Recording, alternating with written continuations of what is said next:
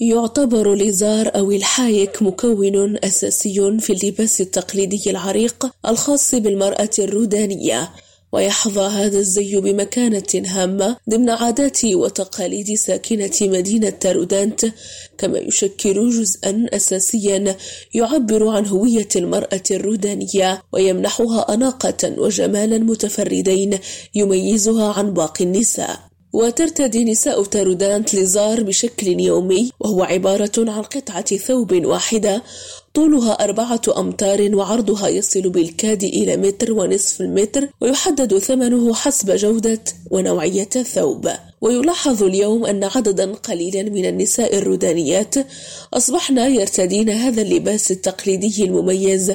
غالبيتهن من المتقدمات في السن الحريصات كل الحرص على الحفاظ على هذا الموروث الذي يمثل أحد مكونات التراث المغربي الغني المرتبط بالأزياء. الزي الرئيسي للمرأة الرودانية خارج البيت.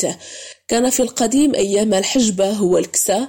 بعد ذلك المحربل المصنوع من الصوف وبعده جاء الحايك أو لزار بثلاثة ألوان الأبيض والأسود ثم الأزرق الذي اعتادت النساء الرودانيات على ارتدائه. ولا تزال النساء بتارودانت متشبثات بالحايك أو لزار كزي تقليدي محلي بالرغم من مظاهر العصرنة التي باتت تتبع مختلف مناحي الحياة.